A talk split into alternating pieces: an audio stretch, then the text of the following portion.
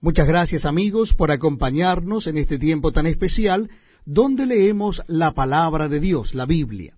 Lo estamos haciendo en el Nuevo Testamento y yo les invito a que busquen el capítulo 5 de la carta a los Hebreos. Si desean acompañarme en la lectura o bien escuchar la lectura bíblica, lo estaremos haciendo en Hebreos capítulo 5. Dice así la palabra de Dios.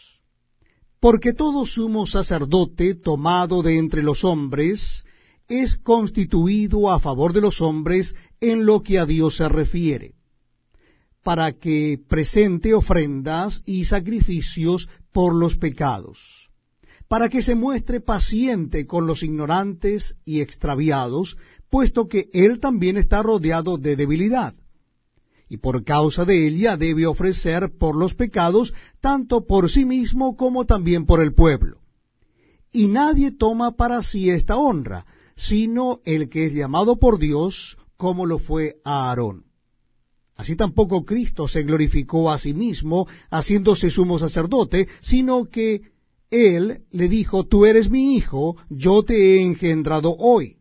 Como también dice en otro lugar, tú eres sacerdote para siempre, según el orden de Melquisedec.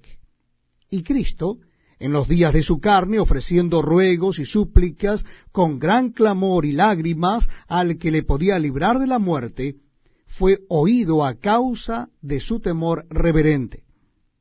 Y aunque era hijo, por lo que padeció, aprendió la obediencia y habiendo sido perfeccionado, vino a ser autor de eterna salvación para todos los que le obedecen. Y fue declarado por Dios sumo sacerdote según el orden de Melquisedec.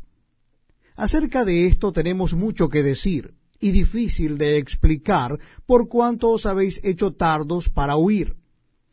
Porque debiendo ser ya maestros, después de tanto tiempo, tenéis necesidad de que se os vuelva a enseñar cuáles son los primeros rudimentos de las palabras de Dios.